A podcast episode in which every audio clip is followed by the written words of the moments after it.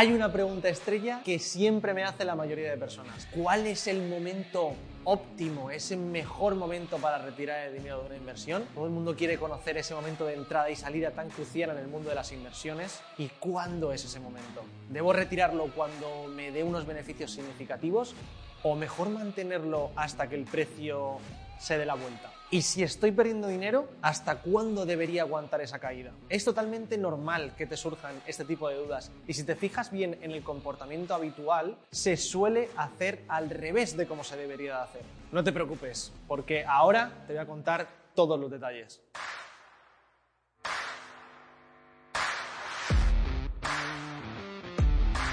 Aloha, mi nombre es Adrián Bernabeu y soy inversor diversificador, además de un apasionado del comportamiento humano asociado al dinero, un tema que vamos a tratar en el vídeo de hoy. Te soy muy sincero, yo tampoco sabía el momento en el que debía retirar mi dinero, si tenía que mantenerlo o si tenía que reinvertirlo. Incluso te confieso que en algunas ocasiones aún sigo teniendo esta reflexión porque no es tan sencillo. Como todo, tiene su lógica y muchos de los mayores expertos de la historia ya lo han tratado, es un tema recurrente.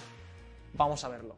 Durante muchísimo tiempo me costó entender una frase de Philip Fisher que Warren Buffett repetía a su manera y que una vez que entendí me ayudó muchísimo a tomar mejores decisiones en mis inversiones. Fisher fue un increíble inversor estadounidense, pionero en una de las estrategias de inversión conocidas como inversión de crecimiento y tuvo una grandísima influencia en Buffett, que le consideraba uno de sus grandes mentores junto a Benjamin Graham. Philip decía, y esta era la frase, el mejor momento para vender una empresa excelente es nunca.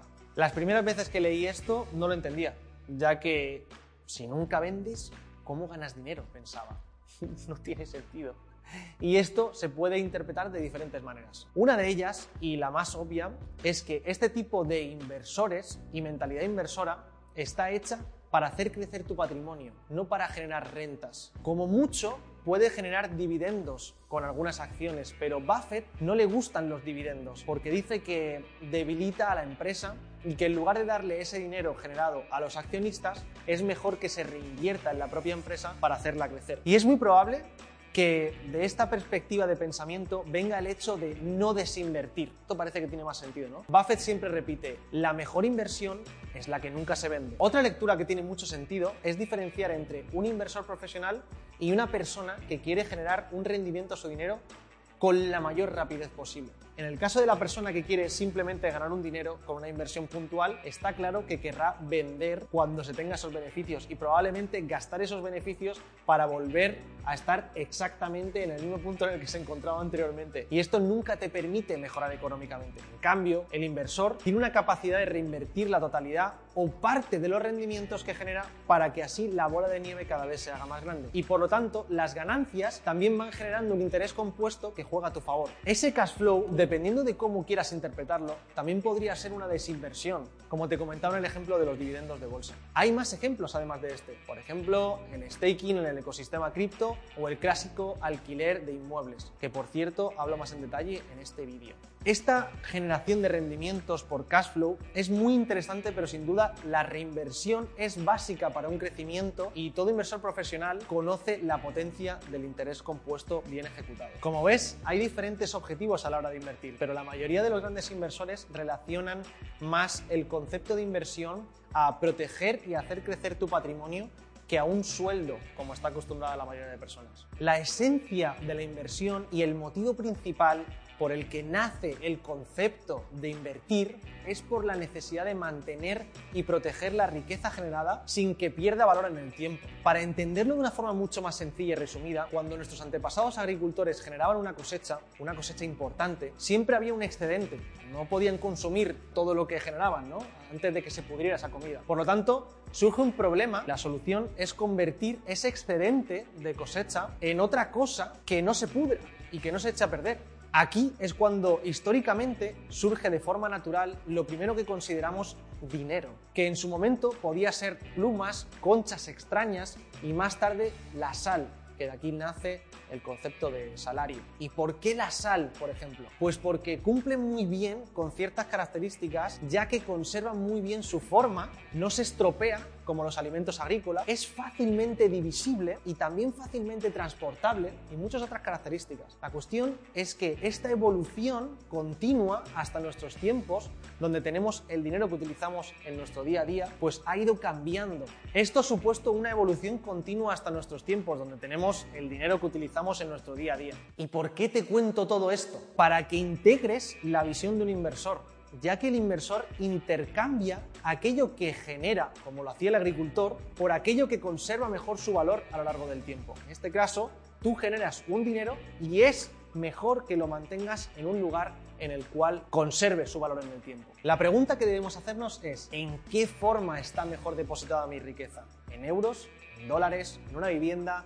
¿En una acción de bolsa? ¿En Bitcoin? ¿Dónde? Pues aquí entra la diversificación. En este vídeo te cuento mucho más sobre cómo diversificar nuestro dinero.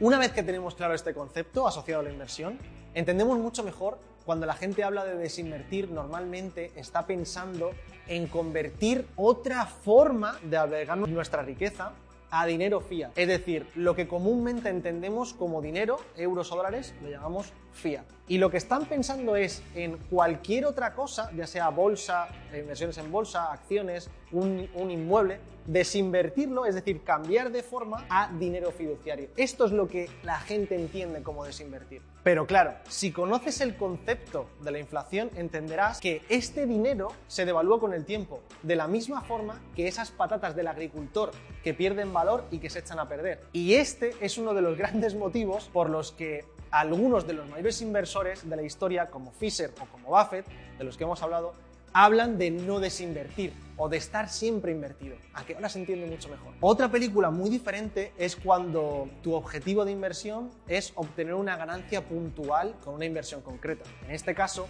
debes definir previamente una entrada y una salida basándote en un análisis previo de una forma pues lo más objetiva posible. Si este es tu caso, debes definir tu objetivo de rentabilidad y cuánto estás dispuesto a perder. Se define tanto por arriba como por abajo del precio al que vas a entrar. Por ejemplo, si has definido un 20% de rentabilidad y alcanzas esa meta, es altamente probable que escuches una vocecita que te dice, wow, esta inversión es la hostia, vamos a dejarlo un tiempo más a ver si sigue creciendo. Pero recuerda, si has definido esa rentabilidad en frío, de manera objetiva, no lo modifiques en caliente.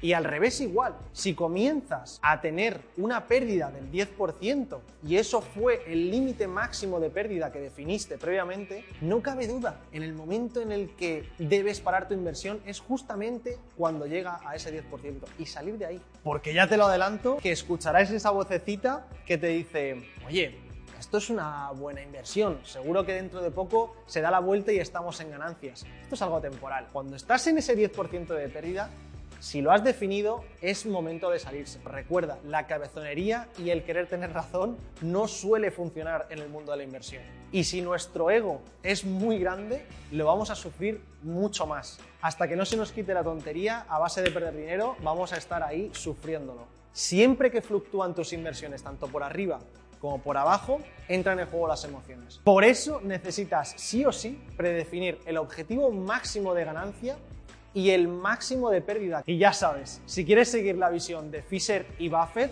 esas ganancias deberías destinarlas por completo o al menos en una parte a otra inversión, que traducido sería convertirlo a otra forma donde nuestra riqueza tenga más valor. Resumiendo, hay diferencias entre ser inversor o hacer inversiones puntuales. Si vas a hacer inversiones recurrentes, debes conocer lo que es el coste de oportunidad, básicamente es decidir dónde está mejor posicionado tu dinero y donde no lo posiciones estarás teniendo un coste de oportunidad. Y así podrás decidir cómo distribuir tu riqueza en las diferentes formas, en las diferentes opciones que tienes. Si eres inversor o quieres serlo, nunca pensarás en desinvertir por completo todos tus activos para tenerlos en euros o dólares para siempre, porque en ese momento ya no serías inversor. Y sobre todo, como ya sabrás, Así tendrías tu riqueza en una forma que no pierde valor con el tiempo. En cambio, teniéndolo en euros, sí estarías perdiendo valor con el tiempo. Además de esto, para poder tomar las mejores decisiones, es importante tener claro qué tipo de inversor eres tú. Si aún no lo sabes, te dejo en la descripción un test express para que lo descubras. Y si te gustaría saber más sobre inversiones, aquí tienes calidad y cantidad. Si aún no lo has hecho, suscríbete dale a la campanita. Nos vemos en el siguiente vídeo, Inversor Diversificador.